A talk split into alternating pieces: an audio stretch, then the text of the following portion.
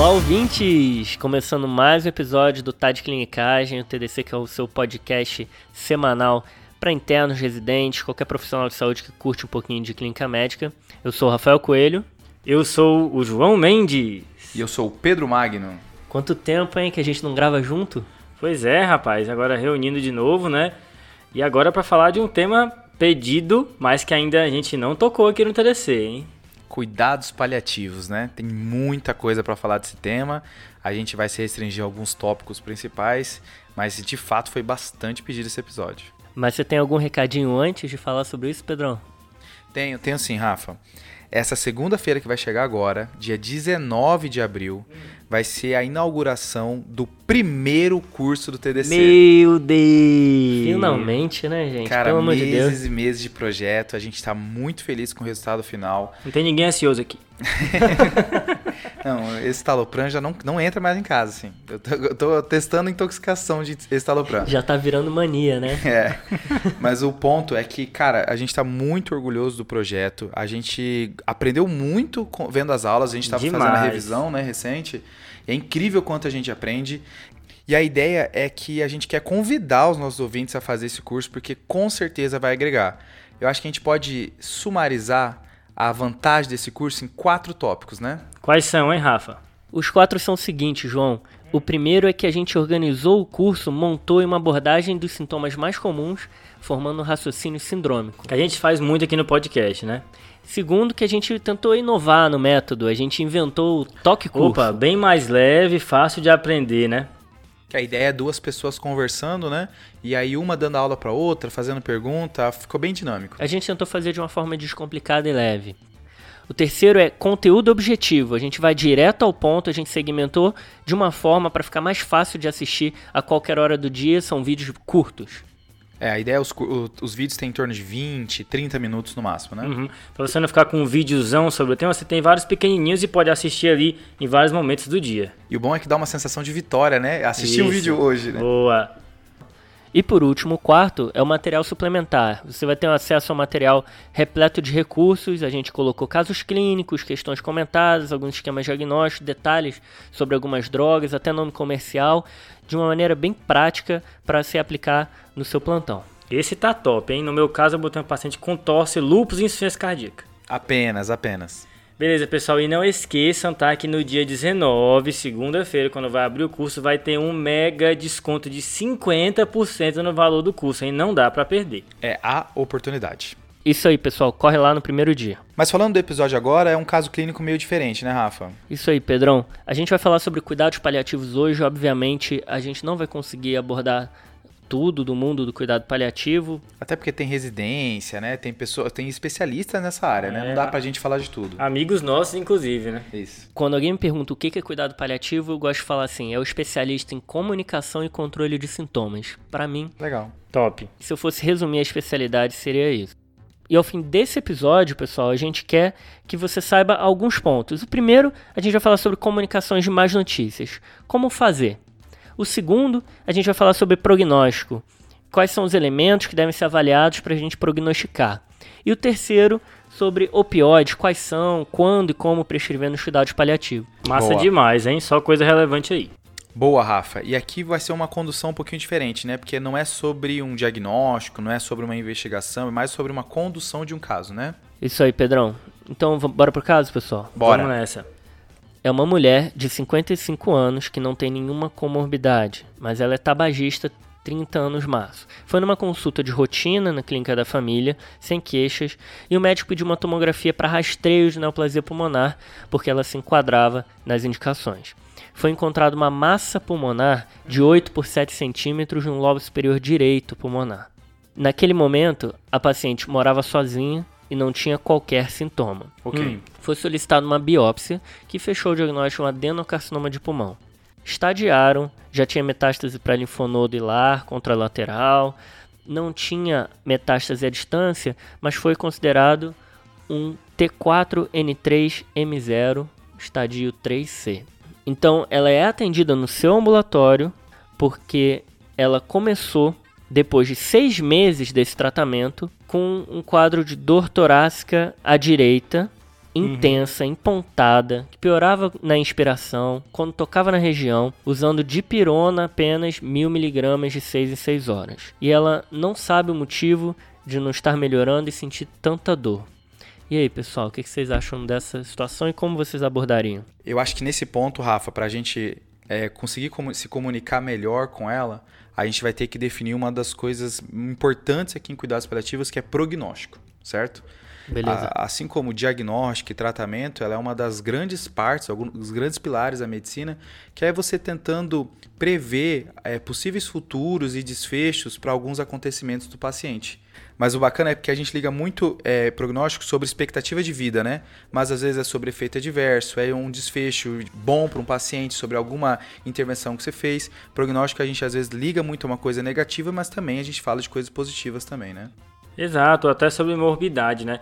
E o que se fala muito é que a arte do prognóstico tinha um papel muito grande nos livros de medicina antigamente, né? Quando os tratamentos não eram curativos, então o médico ia na casa para dizer, olha, o prognóstico é esse ou é aquele, porque pouco a gente podia fazer que mudasse o curso das doenças, né? Tem um livro, João, que é o físico, que o personagem principal ali se vê como médico fazendo isso, sabendo identificar os pacientes que iam evoluir para óbito. Exato, inclusive eu tenho um livro de coisas de história da medicina e tem lá alguns relatos do Hipócrates em que ele reclama, naquela época, que os médicos já exercitavam um pouco a arte do prognóstico. Então, no último episódio a gente falou de Aristóteles, hoje de Agora, Hipócrates. Foi mais para trás. E um ponto importante também sobre o prognóstico, é que principalmente agora focado em expectativa de vida, é que é útil também em outros cenários. A gente pensa que ah, é importante para o paciente, mas é importante para você decidir se vai colocar um CDI, se vai colocar qual prótese valvar, se você vai fazer algum método de rastreio neoplásico. Então, a ideia do prognóstico é muito além do que só informar o paciente, né? Medicações preventivas, né? Uma estatina, aspirina depende muito do prognóstico. Perfeito, gente. Eu acho que assim, prognóstico é a nossa capacidade da gente prever a evolução de uma doença e prever necessidades. Eu acho que é muito importante isso, que além da gente prever se o paciente tem maior chance de ir a óbito ou não, é, de como vai evoluir aquela doença, a gente tem que prever o que, que ele vai precisar lá na frente. E aí você vai conseguir planejar o seu cuidado precocemente e de uma maneira coordenada, de forma multidisciplinar, com várias especialidades. Então, aquele paciente que tem uma metástase para o pulmão, seja qual for o câncer, talvez ele precise é, ser tratado para dispneia lá na frente. Ele vai uhum. precisar de uma, uma atenção fisioterápica respiratória. Então, acho que essa é a ideia aqui. Você entende melhor é, a sobrevida, você passa as informações para o paciente e você se prepara para o que vem dali para frente. Isso, Rafa. E antes da gente esmiuçar, é importante a gente falar que a gente não é bom em fazer prognóstico. É, mais uma coisa que a gente não é bom, né? é, o TDC ele veio para isso, né? É, exatamente. Falar, o que, que você não é bom? Mas a ideia é a seguinte: tem um trabalho que eu vi de, do, do, de 2000, tá? Virada do, do milênio. Hum. Era um trabalho que tinha como foco os, as casas de instituição e nisso ele ligava para os médicos particulares do paciente, os médicos assistentes, e tentavam ver qual era a estimativa que o médico dava para cada paciente. Eita. Tempo de vida? Isso, e ver se casava, se o médico conseguia ter uma, uma, uma boa porcentagem de acerto, né? Eu imagino eu estar em casa e o cara me ligar assim, do nada. É. Eu ia ficar meio, opa. e aqui, esse estudo achou que o, o médico ele errava para mais em uma média de cinco vezes a mais. Meu Deus, tá? então assim, era um ano e errava para cinco. É, não era tudo isso de tempo, mas a ideia é essa, tá? Um fator de cinco aqui. E mesmo se você desse uma margem de erro de 30%, por exemplo, você desse três meses, você joga um mês para cima, um uhum. mês para trás, certo? Tá. Mesmo com essa margem de erro, é só 19% das vezes o médico acertou. E 63% das vezes ele errou para mais. Teve uma visão mais otimista do paciente. E aí tem um dado desse estudo que eu achei muito interessante. Hum. Que quanto mais próximo do paciente era o médico, Quanto mais vezes ele já tinha visto o paciente, criado uma relação, mais ele errava. Mais ele errava. Então, então quer dizer que é melhor o plantonista que não conhece o paciente ver lá e estimar. Baseado nesse artigo, eu vi algumas recomendações que às vezes você precisa de uma outra opinião para poder ter uma decisão mais, mais embasada, Rafa. A gente se envolve muito, né, com os pacientes. Exato, né? A gente é difícil a gente tirar o componente emocional das decisões e pensar só de maneira analítica, né? Apesar de ser um dado muito interessante, acho que não surpreende tanto, né, por conta disso. E aí, para a gente falar de prognóstico, é importante a gente fazer uma divisão aqui, que é o prognóstico da doença do paciente tá. e o prognóstico do próprio paciente, certo? Que cada um vai ter um prognóstico por si. tá? O prognóstico da doença, aqui depende. A parte da oncologia vai ter os TNM, né? Quão avançado é o próprio câncer. Mas quando a gente sai da oncologia, já começa a ficar um terreno mais difícil de firmar. Que aí às vezes você inclui o paciente com insuficiência cardíaca NIRA 4, o paciente com DPOC com VF1 baixo, o paciente cirrótico com já que teve algumas complicações. E aí você consegue ver algumas comorbidades crônicas e que o paciente também merece cuidados paliativos nesse sentido, né? Isso, é muito ruim essa questão de algumas pessoas pensarem que cuidado paliativo está restrito só na oncologia, né? Mas é um conceito muito mais amplo, né? Boa. Beleza, Pedrão. Então, só para ver se eu entendi. A gente aqui está fazendo o nosso esquema prognóstico. A gente tem que conhecer o doente e a doença. E nesse processo a gente tem que avaliar dados objetivos que são determinantes prognósticos. É um conceito importante de entender que são dados que indicam para qual sentido que está indo aquela história, aquela evolução. E aí você me falou dos determinantes prognósticos da doença. Você falou do TNM na oncologia, da fração de injeção e da classe funcional na insuficiência cardíaca, do VF1 na DPOC. E eu preciso, de repente, de um especialista para ajudar a gente, conversar com o médico que está cuidando junto? Provavelmente, né, Rafa? Até porque são vários scores diferentes, várias avaliações diferentes para cada doença, né? Então é preciso que você tenha um pouco de ajuda nisso. Você perguntar qual é o prognóstico, qual é o plano dessa paciente. Então é preciso estar junto nisso, para você, junto com esse outro médico especialista, você conseguir traçar o plano para essa paciente. Eu acho que é importante entender também que o prognóstico é um alvo em movimento, né? Às vezes acontece alguma coisa que incide no paciente, por exemplo, o paciente tem cirrose e tem um AVC. E aí muda muita coisa, até indicação de transplante, várias coisas nesse sentido, né? Boa. Boa. E aí tem uma outra característica interessante aqui, né, Pedrão? Que é a habilidade da gente se comunicar não só com a família, os familiares, mas também com os profissionais de saúde envolvidos no cuidado. Boa. Agora a gente vai falar do doente. Isso, Rafa. E para avaliar o, o, doente, né, o paciente, eu tenho várias escalas diferentes que eu consigo utilizar em vários cenários. Tem até site só para juntar todas essas escalas, chamado e-prognosis. Aí ele fala se o paciente onde é que ele estava, onde é que se ele estava internado, se ele estava em casa, se ele estava institucionalizado. Massa. Você consegue ter uma ideia geral, né? E ele vai te dando o caminho. Mas vale a pena eu citar os principais aqui, principalmente na ideia dele dar uma estimativa de mortalidade nos próximos meses, né? Não uma mortalidade mais tardia. Beleza, tá? boa. Legal. Os principais aqui, que são os mais estudados, é o PPS, uhum. o PPI Legal. e o PAP. Tá, entendi. É uma sopa de letrinha aqui, PPP. tá? É, isso, tá. Nossa, sincronizado agora. É. E tem um trabalho de Curitiba que tentou comparar esses, essas escalas, né, as mais famosas, tá? Não foi vista uma diferença estatística entre essas escalas em termos de poder de acurácia, e o que teve a melhor acurácia em si foi o PAP, tá? E o que, que o PAP tem de diferente das outras escalas? Hum. Ele tem exame de sangue.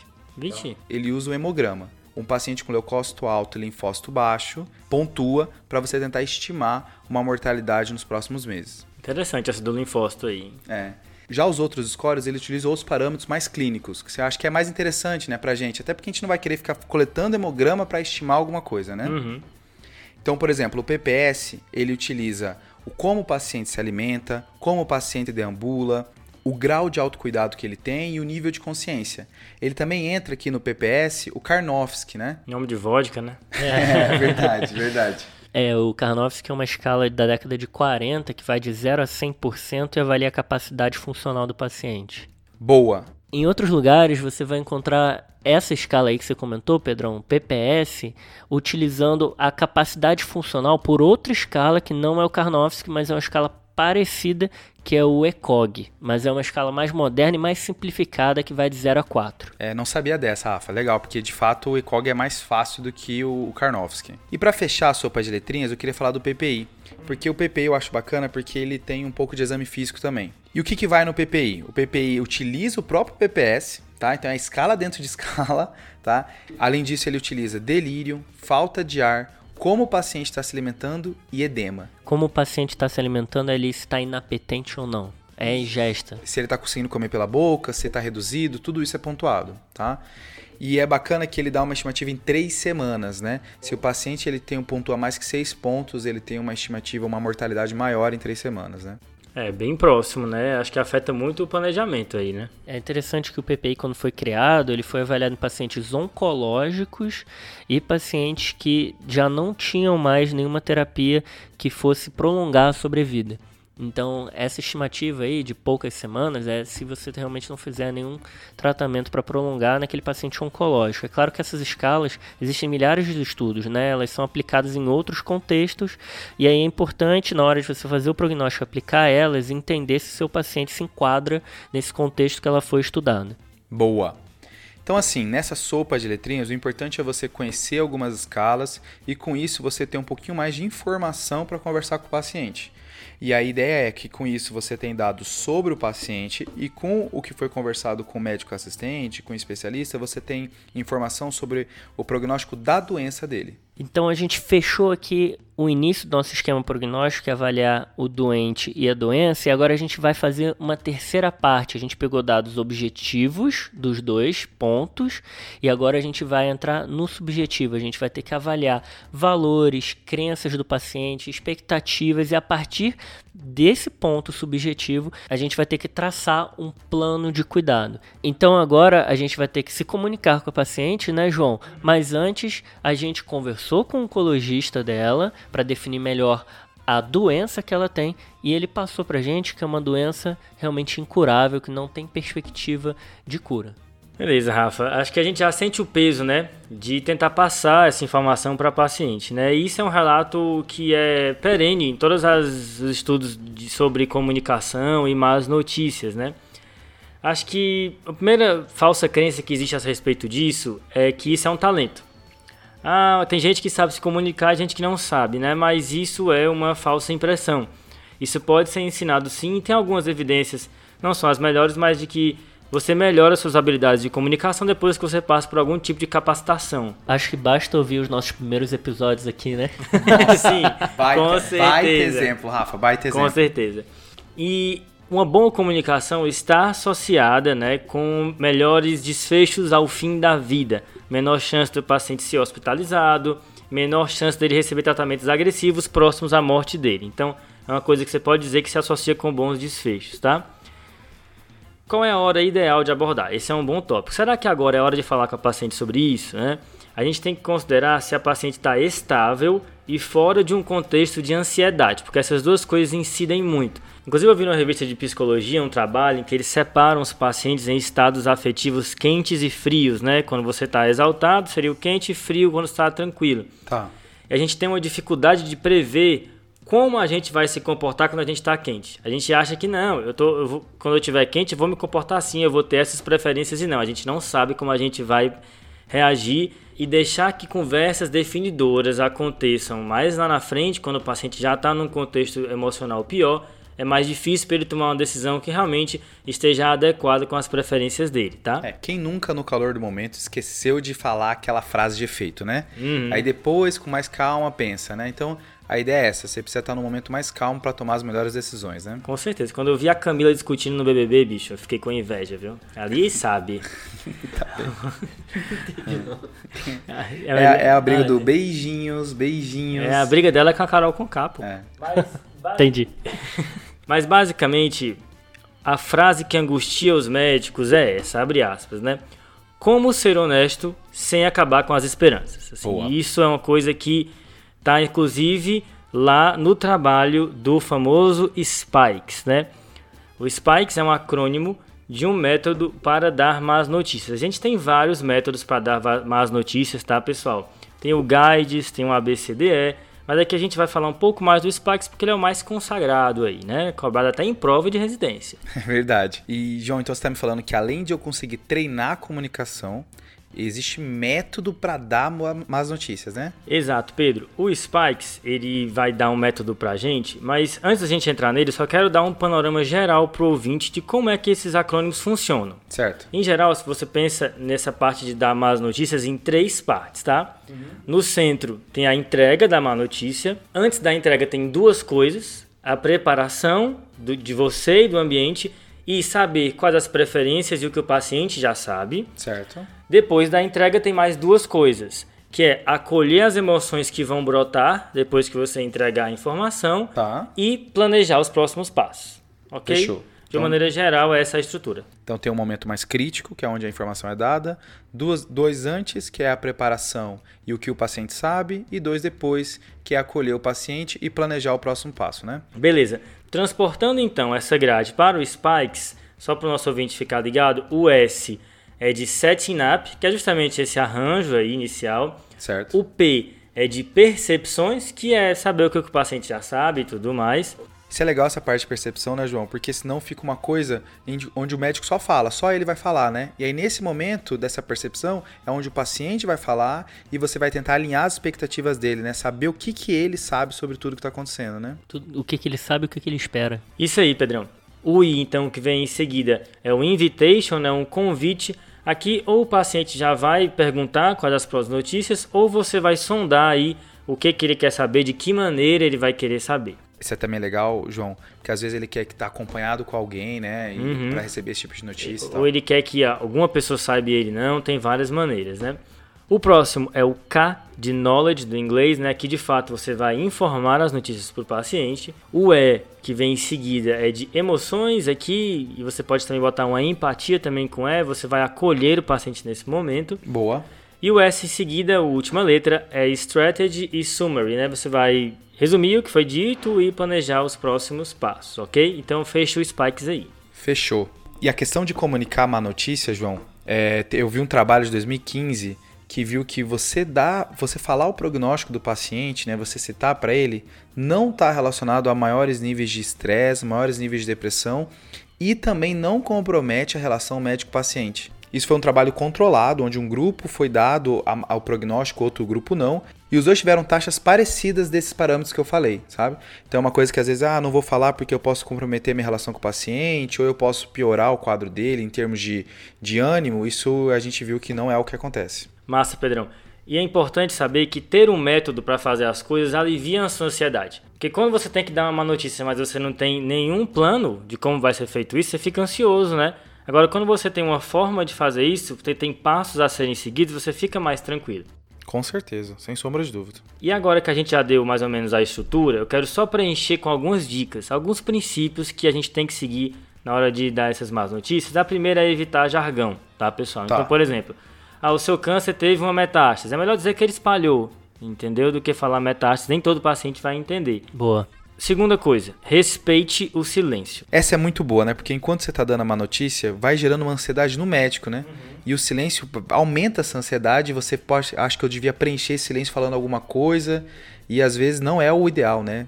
Isso. E essa ânsia de falar é complicada. E assim, Teve até trabalhos que filmaram médicos dando más notícias. E o que viram aqui é um tempo longo que você tem que passar ali de fato acolhendo o paciente e parte disso é respeitar o silêncio dele. Às vezes você pode até quebrar no sentido de dizer, olha, eu estou aqui do seu lado, fica tranquilo e tudo mais, mas você tem que respeitar aquele momento e às vezes até saber a hora de redirecionar a conversa, né? É bom isso, né, João? Porque aí vai uma opinião minha a gente no início, quando tem menos experiência, a gente fala muito mais do que ouve. E quanto mais experiente a gente fica, a gente vai dar mais tempo para o paciente falar e mais tempo para ficar em silêncio para digerir o que a gente comunicou. Boa, Rafa. Isso já emenda com a minha terceira aqui orientação, que é não seja um robô, certo? Cada verdade tem o seu momento. Às vezes, eu olhava essa estrutura do Spikes, especialmente no começo, e dizia, não, eu tenho que percorrer esse Spikes inteiro até o final. Só que nem sempre é o momento adequado de dar toda a verdade para o paciente, entendeu? Então você tem que saber sentir, dar espaço também para a sua percepção e ver, nossa, o paciente não aguenta toda essa quantidade de informação, eu vou chegar até aqui e às vezes nem dá para você planejar nada naquela consulta, porque é uma emoção tão forte que planejar qualquer coisa naquele momento, enquanto esse terreno emocional não for clareado, ele não vai ser efetivo, esse planejamento. Então, às vezes, num segundo momento, você planeja. Aí vai precisar, às vezes, de um segundo, de um terceiro, né? A gente vive falando da importância da longitudinalidade, né? Que você acompanhar o seu paciente em consultas seriadas, né? A gente não consegue fazer tudo numa vez só. E a quarta sugestão aqui é pergunte sempre para o paciente se ele quer que mais alguém esteja presente. Os familiares ficam chateados porque eles queriam estar ali do lado e às vezes o próprio paciente também queria ter um apoio naquele momento. Então, faça essa pergunta porque ela vai acrescentar, tá? E lembre de respeitar o direito do paciente também de não saber, né? Às vezes ele não quer saber, por isso que a gente tem que perguntar o tanto que ele quer saber, como a gente já explicitou. E aí, essa, essa questão de chamar a pessoa às vezes gera umas situações assim meio malucas dentro do hospital, João. Ah, Teve um caso que até aconteceu com você, né? eu já sei. que é o seguinte: a paciente queria que os filhos estivessem próximos, só que os filhos eram brigados. Mas não é briga de irmão normal, é briga de mandato judicial que não podia se aproximar 100 metros. Aham. Aí os dois vieram pro hospital, só que não podiam se aproximar. E aí ficou um dos filhos do lado do paciente e o outro numa sala reservada fazendo videoconferência. É os verdade. dois no hospital, né? É verdade esse bilhete. É, eu acho que reunião familiar é um assunto que vale um episódio só disso, viu? É um procedimento, na verdade. Assim como passar catéter, como fazer uma intubação, né? E tem todo um método pra gente fazer direito. Inclusive tem vídeo do New England. Quando uma coisa entra nos vídeos do New England é que ela foi consagrada como procedimento da medicina. Muito bom. E uma última informação aqui de comunicação, pessoal, é que teve um estudo alemão que avaliou essa parte e viu que muitas vezes a gente erra na parte de acolher o paciente, lá no E das emoções do Spikes, tá? E aqui existe um acrônimo chamado NURSE, né? Enfermeiro ou enfermeira em inglês, tá? N-U-R-S-E, que te ajuda a lidar com emoções fortes. Esse eu nunca tinha ouvido falar, João. Também Como não é que é? conheço, não. Vamos lá. O N é de name, né? Nomear a emoção. Por exemplo, Tá. parece que você está frustrado. Para ver se você de fato está se conectando com o paciente ali. O U é de understand, né? É você deixar claro que você percebe que aquela situação é difícil. Por exemplo, eu não consigo imaginar como é estar passando por essa situação. Ok? Entendi. O R é de respeito. Por exemplo, você está fazendo todas as perguntas certas e você está fazendo um grande trabalho cuidando do seu marido. Que, por exemplo, quando você estiver falando com um acompanhante. O S é de suporte. Exemplo, eu estarei aqui ao seu lado para qualquer pergunta. E o E é de explorar, certo? Que é me conte mais sobre o que você está pensando. Então, você tem aí cinco caminhos de como lidar com as emoções. Você pode nomear, você pode demonstrar que você está entendendo, mostrar respeito, demonstrar suporte ou explorar os sentimentos. É legal que o João agora ele deu umas frases que são boas de você às vezes até ter decorado, né? No bolso ali, no né? bolso, Pra você tirar assim, ó, não, eu, você tá fazendo, você tá reagindo do jeito certo. É legal essa ideia de você Uhum. decorar. Então, vale a pena aí às vezes voltar 15 segundos pra checar. Show. Vocês fizeram isso, juntaram as informações doente mais doença, conversaram com o paciente, acessaram seus valores, suas expectativas e ela entendeu o quadro dela.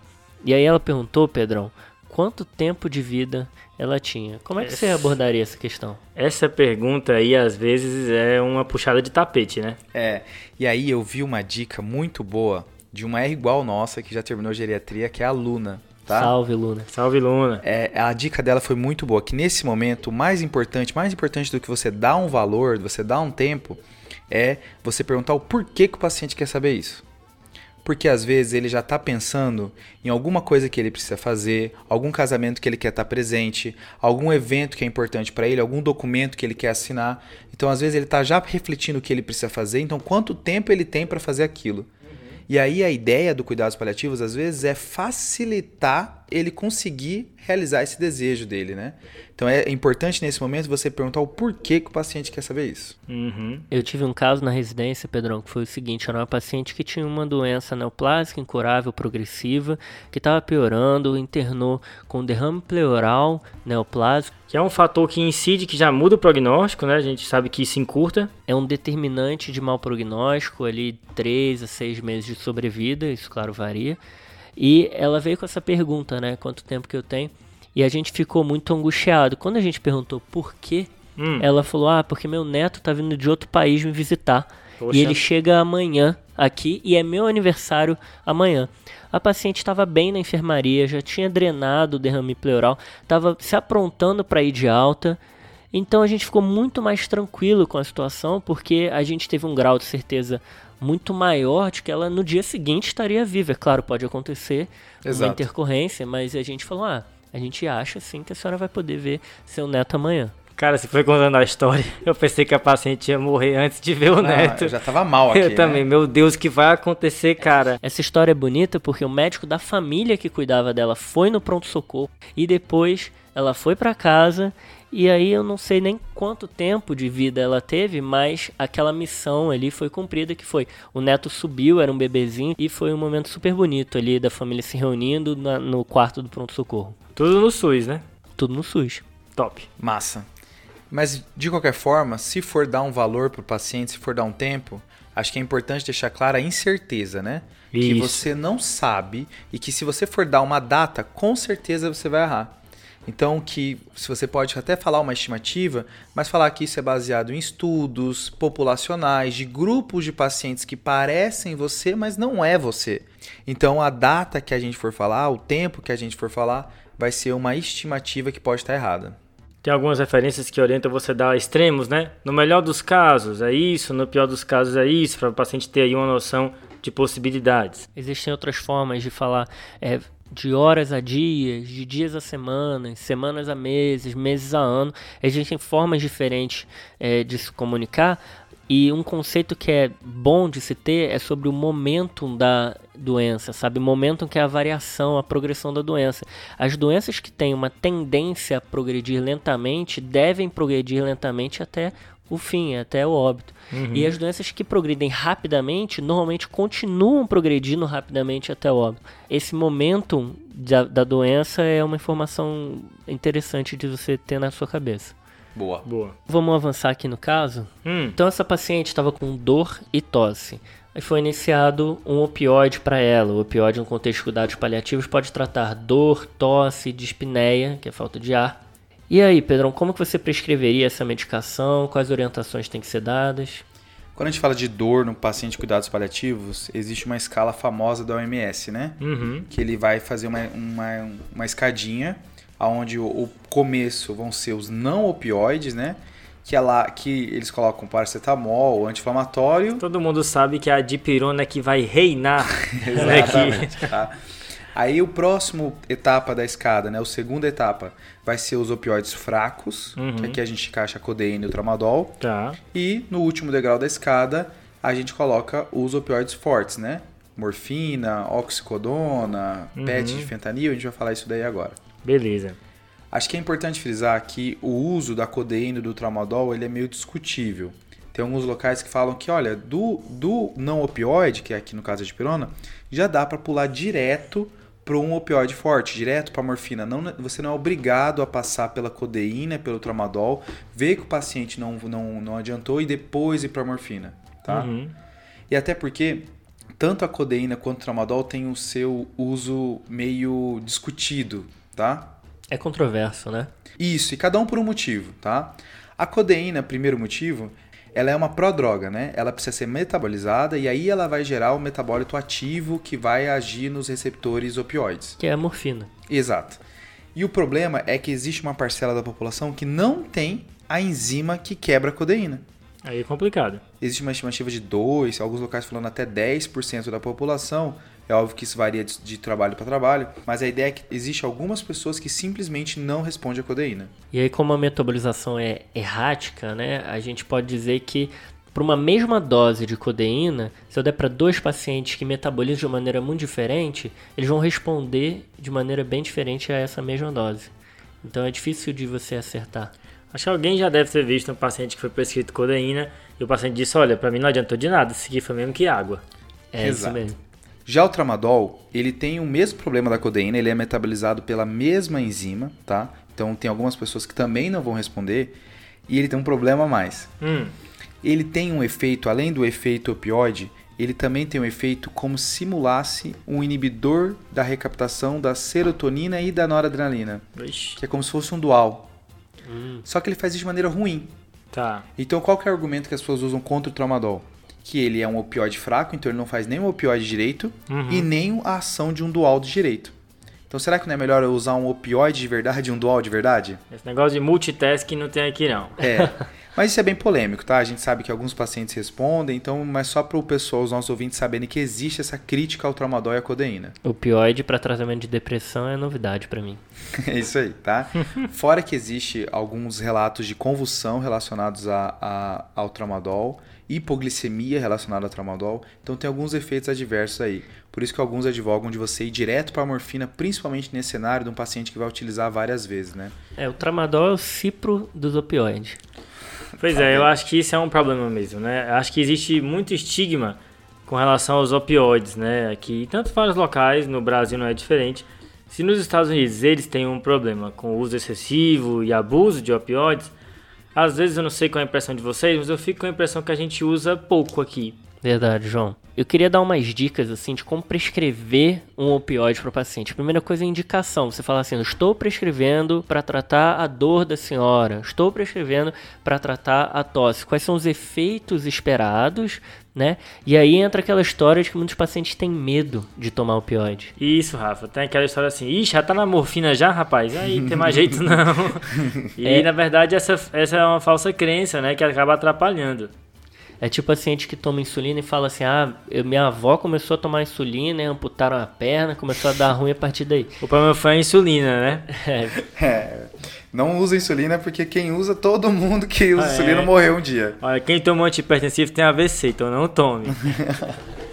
tem o problema da causalidade aí. Depois você vai explicar quanto tempo vai ter o alívio do sintoma. Então, cada opioide vai, ser, vai ter o seu tempo para começar o efeito e o seu tempo de duração do efeito. Então a gente vai precisar orientar direitinho qual é o intervalo entre as doses e o que fazer se a, o sintoma piorar entre doses. Aí no caso da dor a gente vai deixar prescrito um resgate de opioide. A gente tem que explicar também os sinais de intoxicação e sempre prescrever um que falta muito, que é um medicamento para evitar a constipação, que é um efeito colateral do opioide. A mão que prescreve o opioide é a mão que prescreve o laxativo. Tem essa conversa aí, Isso né? Porque senão vai ser a mesma mão que vai retirar o fecaloma. eu, eu... Então é isso, gente. Explicar a indicação, os efeitos esperados, o tempo de alívio do sintoma, como e quando tomar, os intervalos, sinais de intoxicação e não esquecer o medicamento laxativo. Boa. Então acho que a gente pode situar um pouco a morfina nesse cenário que o Rafa montou, tá? Então, primeiro é a indicação da morfina. A gente sabe da indicação dela por de dor, né? Acho que isso todo mundo sabe, né? Qualquer pessoas leigas sabem disso. Mas é importante frisar que a morfina também tem efeito na falta de ar, na dispneia e na tosse, né? Boa. Eu achava que só a codeína que tinha efeito na tosse, mas a morfina também pode ser indicada, né? Massa. E isso é uma coisa que eu descobri estudando para esse episódio. É que a codeína vira morfina. Exato, faz todo sentido. Sobre o segundo item, sobre ainda na morfina, ela tem o pico de ação dela entre 15 e 20 minutos, tá? Então, a partir da meia hora, ela não deve agir mais do que ela já agiu. Uhum. E ela dura uma ação mais ou menos de 4 horas, tá. certo? E aqui é importante frisar que existe uma situação aonde a morfina ela pode durar mais tempo do que 4 horas, tá? Que é o paciente em disfunção renal. Tá? Isso, Pedrão, boa. Aí de 4 horas pode ir até para 50 horas de duração de efeito. Ou seja, pode intoxicar. Exato, Rafa. E aí tem uma dica que o Dr. Marcos Heró, que é um paliativista. Abraço, Grande, Marcão. Marcão. Ele virou e falou para mim que pacientes que estão próximo do fim da vida deles, eles tendem a ter disfunção renal, só que a gente começa a não pedir mais exames. E aí, nesse contexto de disfunção renal, talvez ele não precise de tanta morfina que nem ele estava fazendo antes. Às vezes você pode até reduzir um pouquinho, não tirar, mas reduzir um pouquinho quando você vê que o paciente está progredindo para o fim da vida mesmo, né? Uma alternativa nos pacientes com disfunção renal é a metadona, né? Boa. Que é pouco excretada pelo rim. É algo contraintuitivo essa história, Pedrão, que o paciente, conforme progride na doença, você vai reduzindo as doses da morfina às vezes, por conta disso. Com certeza, Rafa. Eu, foi uma coisa que me, me pegou de surpresa, assim, e, e carrega comigo, né? Acho que é importante falar que a morfina, ela tem via oral, EV e hipodermóclise, que é uma coisa que é um acesso que a gente usa bastante nos cuidados paliativos também, tá? Massa. Então, na lista que o Rafa falou, né, para que que tá servindo, como faz, a gente já falou um pouquinho do horário, acho que é melhor a gente falar de dose agora, né? Boa. Uma dose inicial que eu vi, que é o recomendado em algumas diretrizes, é você fazer 5 miligramas de 4 em 4 horas. Uhum. Se o paciente for frágil, você pode reduzir para 2,5, E essa dose de 5 e 2,5, você pode dobrar ela se o paciente já fazia altas doses de opioide fraco, né? O paciente já estava utilizando tramadol no máximo, codeína no máximo, você pode tentar jogar para 10 miligramas e 5 se o paciente for frágil. Boa. De 4 em 4 horas tem que multiplicar por 6, né? Para fechar o dia. Exato. Eu tenho dificuldade nessa conta. Então, 5 miligramas de 4 em 4 horas seria o equivalente aí de 30 miligramas dia. Boa. E lembrar também, né, pessoal, de prescrever uma alternativa para o paciente usar se ele tiver dor no intervalo das doses, né? Que em geral, uma regra prática é um sexto da dose, né? Mais ou menos um comprimido a mais. Se ele toma de 4 em 4 horas, dá 6 vezes por dia, ele vai tomar um comprimido a mais se tiver dor entre os comprimidos. Então, se ele usa 5 miligramas de 4 em 4 horas, via oral, é, e ele tiver um momento de dor que entre as doses, ele vai usar 5 miligramas. Um comprimido a mais, exato, entre as doses que já estão agendadas. E ele tem que anotar isso, então registrar de alguma forma e passar para o médico, porque essa vai ser uma informação importante na hora de ajustar a dose na próxima consulta. Na titulação, né? Isso aí. Isso é legal, Rafa, porque a ideia é você pegar as doses que o paciente fez a mais e distribuir nas doses que ele já faz padrão, né? Por exemplo, um paciente que ele faz 30 miligramas de morfina por dia. Ou seja, aí vai ser um comprimido de 4 em 4, né? Isso, 5 miligramas de 4 em 4. Então ele faz 30 miligramas por dia. Se ele está precisando de 3 doses a mais, então ele, ao invés de fazer 30, ele fez os 30 mais 15, Tá. você vai pegar os 45 miligramas que ele fez no dia e dividir em 6 tomadas, que vai dar 7,5 miligramas por dose. Seria um comprimido e meio, então, a cada 4 horas, né? Exato. Isso aí, Pedrão. Por isso que a gente normalmente calcula a dose de opioide em miligrama por dia, porque a gente faz essa distribuição nos intervalos que são padrão. Existem situações que a gente até encurta os intervalos, né? Ou situações que a gente aumenta o intervalo, como na DRC que você falou, mas de regra geral é exatamente isso que você falou. Inclusive, Rafa, uma situação que a gente mexe no intervalo é pensando no sono do paciente, né? Porque se ele teria que tomar uma dose a cada 4 horas, ele teria que despertar para tomar uma dose na madrugada.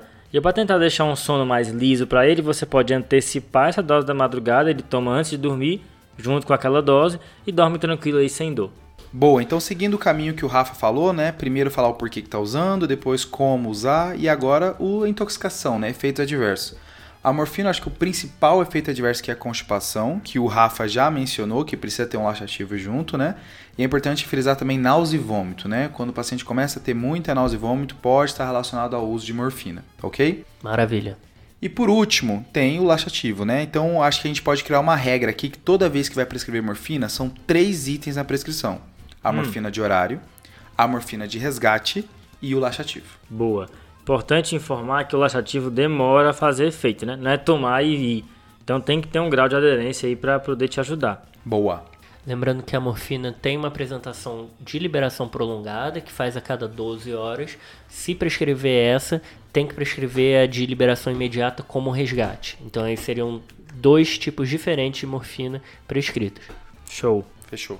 Pessoal, voltando para o nosso caso, inicialmente foi prescrito codeína, ela retornou duas semanas depois constipada e sem melhorar da dor, resolveram prescrever o remédio para constipação, laxativo e trocar para morfina.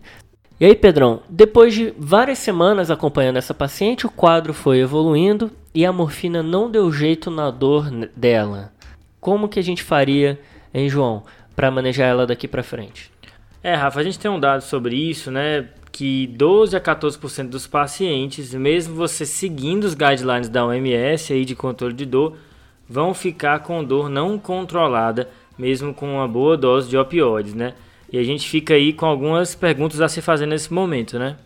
Isso, né? Porque ah, fica uma dúvida assim, poxa, eu posso ir aumentando a dose da morfina até controlar, até onde eu chego, né? Será que o céu é o limite? Isso.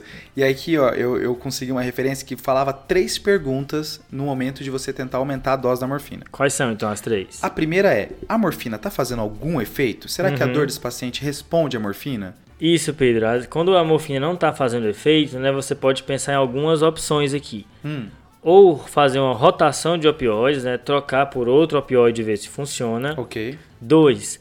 Otimizar as medicações analgésicas que não são opioides, às vezes um tricíclico, Corticoide. anticonvulsivantes, corticoides. E três, alguma intervenção, um bloqueio regional, algo desse tipo, ok? Então tem essas três alternativas aí. Boa, João. É a terapia multimodal. A gente vai tentar atacar a dor em, nos vários mecanismos dela. A segunda pergunta aqui é se o paciente está tendo algum efeito adverso indesejável antes de você querer aumentar essa morfina, né? Tá. Aqui o clássico é náusea e vômito, às vezes precisa ser medicado e às vezes até ir para outras estratégias, como o João já mencionou. Uhum. E o terceiro é ver se você consegue identificar algum padrão da dor do paciente, que às vezes a dor está é incontrolada em algumas situações. Por exemplo, quando o paciente vai no banheiro, quando o paciente ele faz algum movimento, aquele momento dói mais e talvez ele precise de doses para aquele momento. Quase como se a gente fosse personalizar a prescrição de morfina. O que eu já vi algumas vezes em paciente internado em ala de cuidado paliativo era alguns momentos de pico hipertensivo. E aí todo mundo ficou se perguntando o que estava acontecendo. E aquele, aquela aferição era logo após o banho. Então o paciente sempre fazia aquele pico hipertensivo depois do banho. A gente foi perguntar e estava sentindo dor no banho. Quem, Massa, hein? quem é fiel ao TDC sabe que o Rafa já fez diagnóstico de delírio por claritromicina, que o paciente começou a ter dor da infusão da claritromicina, ele identificou esse padrão e agora ele identificou outro padrão no paciente. Aí, É o Sherlock Holmes CDC. Não, mas é, isso é bem comum mesmo. É, o pessoal que trabalha com cuidados paliativos sabe que os sinais vitais são tudo. Boa. Que homem. Beleza, Pedro, essa reflexão é muito válida, né? Ao invés de ficar só aumentando, de se perguntar então se está fazendo efeito, se não tem um efeito colateral grave ou se não tem alguma causa específica da dor que você possa agir. E dentro da morfina não fazer efeito, né, eu cheguei a mencionar a questão da rotação de opioides, né? Isso. E aqui tem algumas alternativas, entre elas tem a metadona, que inclusive é uma droga que a gente já falou hoje aqui. Isso.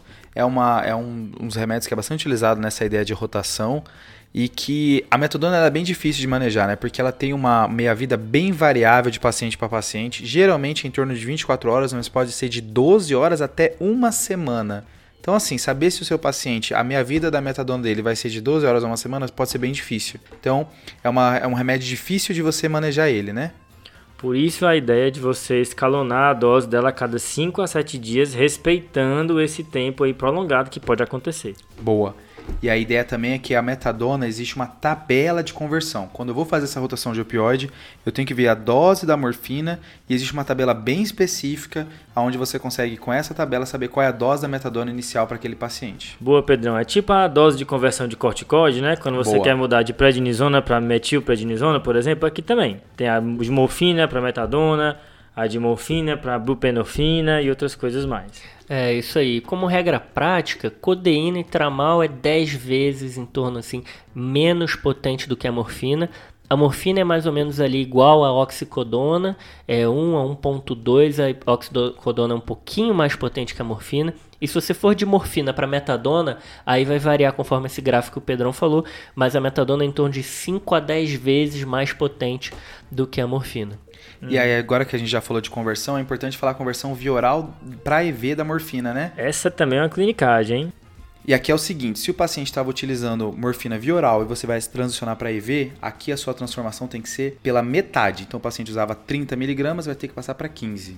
Tem lugar que fala um terço também, né, Pedrão? Isso, então aquela então- relação de 1 para 3. Ok, metade ou um terço, né? Outra particularidade da metadona é que ela tem ação NMDA. Então ela é o melhor opioide, teoricamente, para quadros de dor neuropática. Tá. Tá? E, como o João já mencionou no início do episódio, é o melhor para se utilizar em paciente com doença renal. Porque não tem excreção praticamente renal, na verdade tem, mas é pouca coisa. Boa. Última dica, cheque em interações medicamentosas. A metadona tem muita interação por conta daquela metabolização daqueles citrocromos lá, aquelas sopas de letrinha que eu não sei falar. Top. Fechou. Inclusive, esses pacientes tomam várias medicações, né? Inclusive com risco de alargamento do QT. Acho que isso é uma coisa bem importante de ficar ligado. Uma outra opção no paciente que quer fazer rotação de opioide é aqueles PET, né, Rafa? Você bota um adesivo no paciente e, e já é o suficiente, né? Como é que funciona isso daí? Cara, os PETs, eles são muito bons também para pacientes que não têm a via oral, né? E são muito potentes. A- o fentanil, por exemplo, é 100 vezes mais potente do que a morfina. Tá. E aí a gente tem duas opções: o fentanil e a buprenorfina. Tá. Uhum. Para fazer essa transição, é bom olhar a bula, que tem uma tabela de conversão, não é tão fácil de fazer porque os outros são calculados em micrograma. Tá.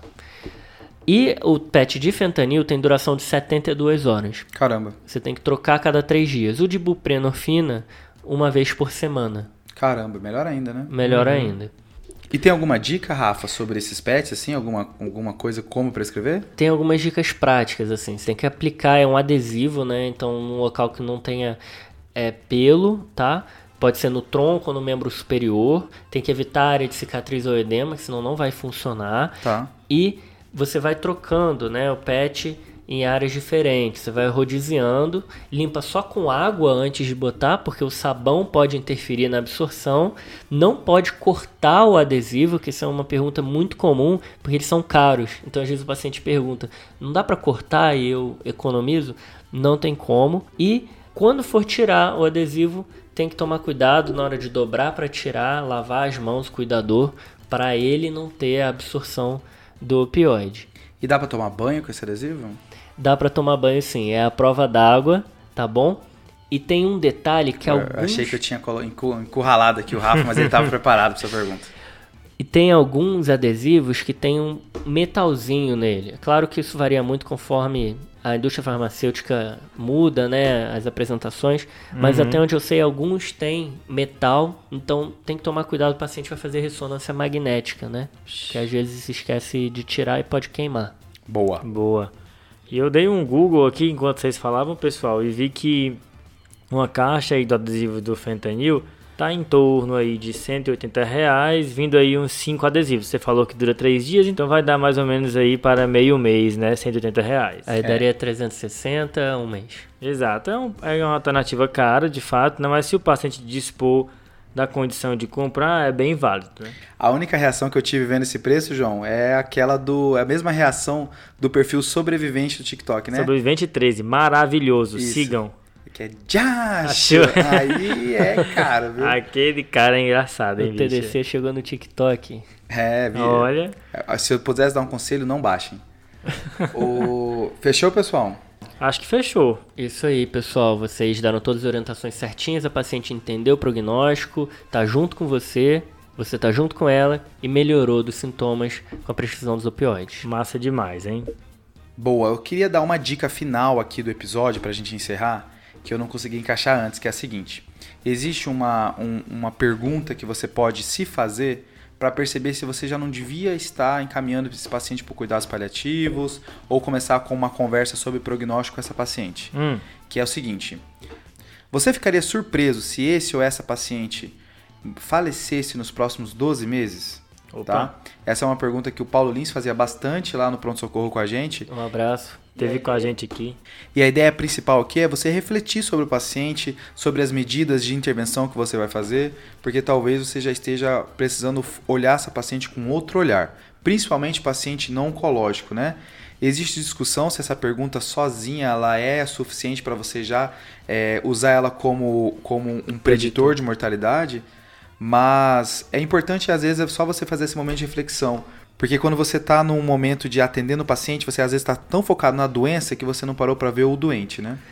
Isso aí, Pedrão. Eu já vi diretriz lá da Inglaterra que utiliza essa pergunta como uma ferramenta de rastreio para encaminhar para os cuidados paliativos. Então, se a resposta fosse sim, o médico generalista teria que encaminhar para o cuidados paliativos. Boa. É bem legal isso, porque o que a gente vê na prática é que, em geral, as pessoas pensam assim, né? Acabou o cuidado potencialmente curativo, começa o paliativo. E, na verdade, essas coisas andam em paralelo aí, né? Acho que é importante quebrar esse paradigma e entender que um não começa quando o outro acaba, mas eles sim andam de mãos juntas aí. Fechou, pessoal. Top. Episódio totalmente diferente do que a gente já fez, né? Muito pedido aí já, né? E ah, com certeza retornará esse tema de cuidados paliativos, né, Rafa? Certamente. Exato, esse tema tem muita coisa para falar ainda, né? Vai retornar com certeza. Então, manda pra gente o feedback do que você achou desse episódio, curtiu ou não, o que, que poderia falar mais de paliativo, o que, que a gente deixou de falar, críticas e sugestões. Boa. Boa. Bora pro salves, pessoal? Boa, eu vou começar o meu salve para o consorte da donatária desse podcast, doutora Joane Alves. Com Tá. sorte. Tá? É, o Matheus Fialho, engenheiro, é mais um da engenharia que ouve o TDC, que não recebeu o salve porque a doutora Joane Alves não mandou pra ele, hein? Ah, Jô. é, Então, a- tá. a, ideia do João aqui é criar o caos dentro do casal, né? Esse é o meu objetivo. Então, Matheus, aqui vai um forte abraço de toda a equipe TDC, exceto a Joane. Ótimo. Eu queria mandar um salve pra Mari Sincerre. Opa! A Mari que fez residência com a gente é muito amiga nossa, muito amiga minha. E que fez cuidados paliativos depois no Hospital das Clínicas. E sempre foi uma entusiasta do nosso podcast e desse episódio de cuidados paliativos. Um beijo, Mari. Grande Mari. Ela era mais assídua antes, tá? Ela ouvia todos os episódios antes, mas deu uma caída. Então, o teste é esse. Se ela ouvir esse salve, ela chegou até o fim desse episódio 84 e a Tá. gente vai saber que ela tá ouvindo a gente. Fechou. E um Beleza. salve pro Marcão, Marcos Eiró, também outra grande referência pra gente dos cuidados paliativos. Abração, Marcão. Abração, Marcos. E o meu salve vai para João Gualda. Eu não consegui descobrir de onde ele é, tentei dar aquela stalkeada, mas não achei.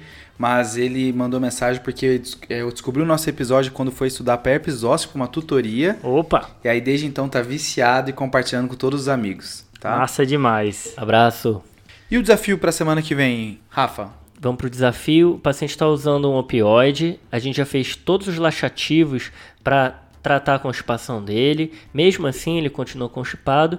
E eu quero fazer algum medicamento que trate só a constipação e que não vai reverter os outros efeitos que eu quero. Aí o desafio é: qual é o nome desse medicamento? Ok, bem pontual, hein? Rapaz, o cara foi aí na mosca. Pessoal, é isso. Lembrar de seguir a gente no arroba Clinicagem, tanto no Twitter quanto no Instagram. Boa. E reforçando que está se aproximando a data de lançamento do nosso curso. Dia 19 de abril, não perde, hein? Se eu pudesse dar dica, é a mega promoção do, do dia de lançamento, né? Exatamente. Lembrando que é só no dia 19 essa promoção. E avisa os amigos que é só no dia 19. Manda para todo mundo, inbox, manda, dá seu jeito aí. Fechou, pessoal. Valeu? Show, Falou, valeu. moçada. falou, falou, falou. Esse podcast tem como objetivo educação médica. Não utilize como recomendação. Para isso, procure o seu médico.